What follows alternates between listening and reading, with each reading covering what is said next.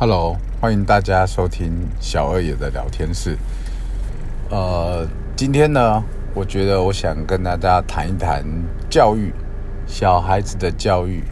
很多朋友，我有很多朋友都已经结婚生小孩，甚至已经离婚了。那我自己呢，在就是小孩子现在呢也比较有，就是已经大概五岁了。在这之前呢，我觉得教育这件事情，我比较向往比较美式的教育，让孩子自己自由发展。可在这个当中呢，当小孩子还小，什么都不知道的时候，呃，他应该也没有所谓的自由发展的问题。小孩子的健康，小孩子的一举一动，我们都要去照顾。我都觉得，没关系啊，就是有妈妈照顾就好。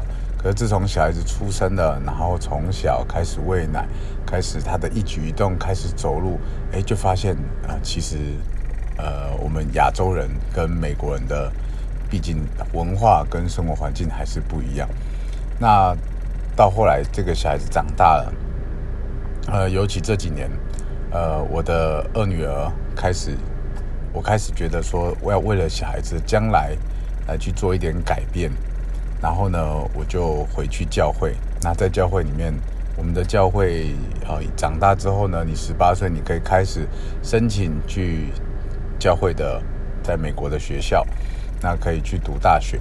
那在这个方面呢，我觉得这是很棒的。然后再过来，教会里面的环境没有所谓的，就是、呃，可能呃，比如说不良的习惯啊，抽烟、喝酒、吃槟榔，甚至有很多的就很棒。在小大大家在教会里面互相帮忙。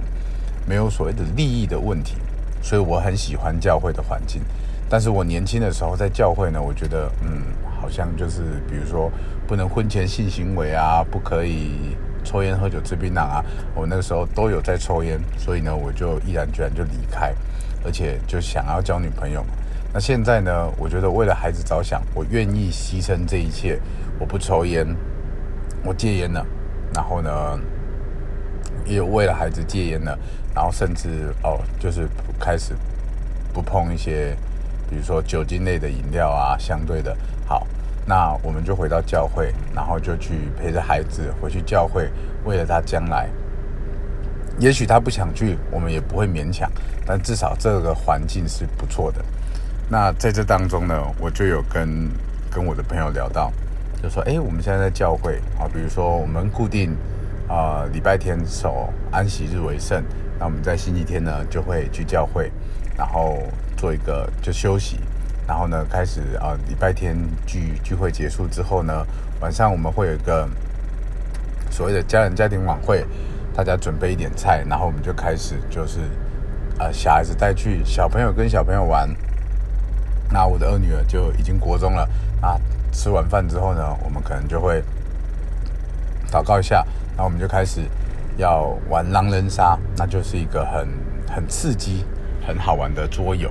那我们就开始玩，诶，然后我们陪孩子这样玩的时候，孩子就开始他慢慢他就在教会里面，教会不管有朋友也好，或是这个环境很适合他也好，他觉得教会很棒，然后他不会去排斥教会。呃，我也不需要在外面跟哦有一些就是可能外面的朋友开始叛逆。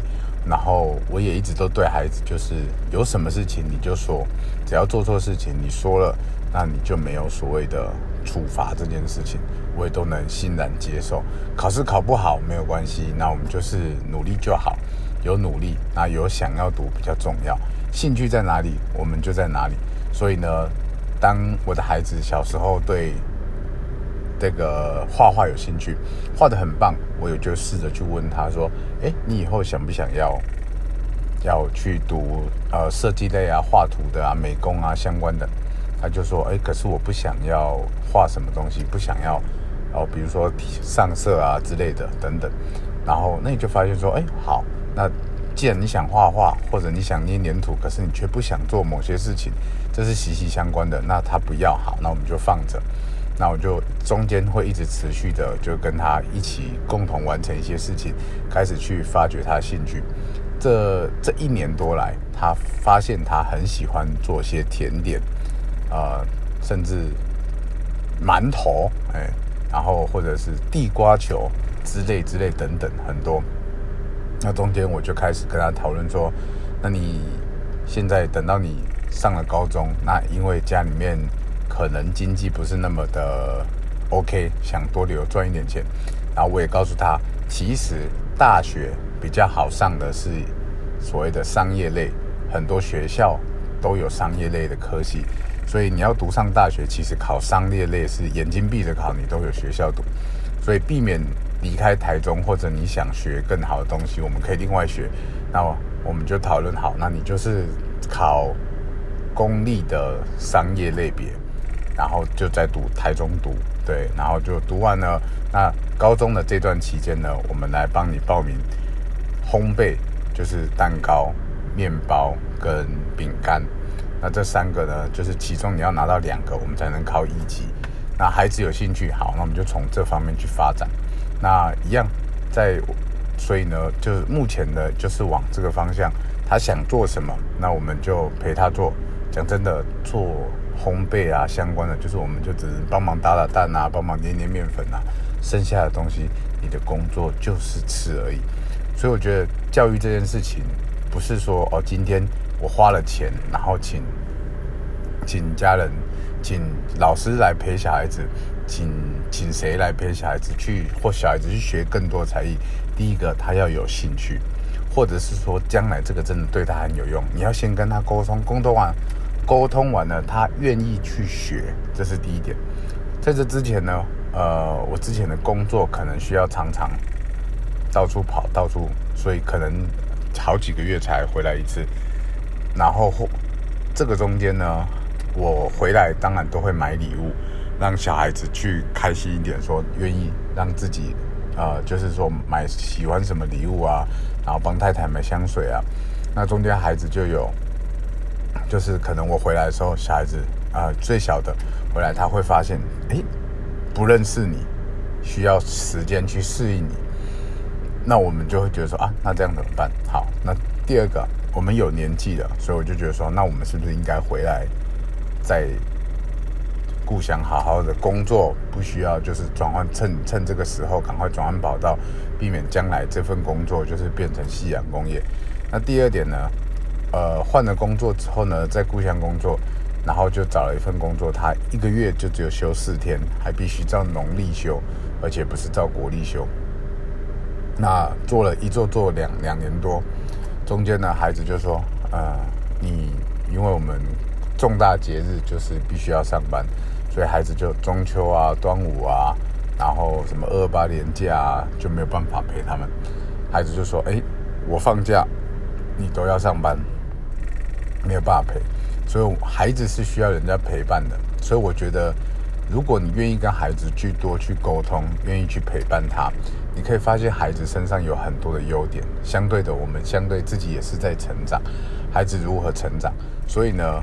呃，当然赚钱势必是很重要的，我也觉得赚钱很重要。怎么样把钱赚到了，然后悠闲也赚到了，所以我觉得赚钱这个当中，一个被动的收入很重要。如何来创造这个，就是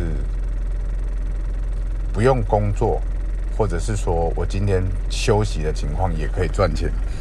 那所以这个很重要，我一直都在在研究这件事情。之前呢，也有就是玩过相关的游戏，告诉我们什么叫做就是 非工作性的收入，比如说房租啊，就是我有房租可以收入，有股票可以收入，就是我不用做。那只要能跳脱这个圈子，那只要你的非工作收入可以打平你的生活开销，比如说我房租的，我今天有房子租给人家，我的收入可以。可以打平我的所有的生活开销，那我就算一个有钱人。所以我一直在朝这个方向努力。那我渐渐就发现说，这个社会上好像赚钱的方式都是你要有本钱，不然你就只能花劳力、花自己的身体。可是年纪大了，你要怎么做？孩子也在长大，难道呃你不希望陪伴他的童年？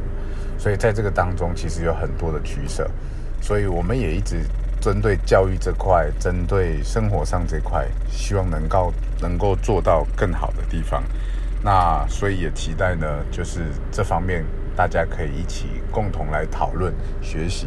那呃，也许可能我一个人做节目，虽然只有短短的十几分钟，其实是有一种把自己心里面的想法告诉给大家。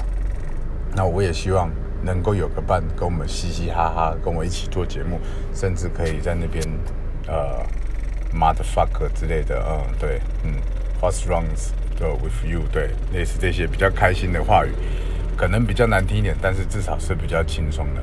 那这个是我今天的分享，谢谢大家。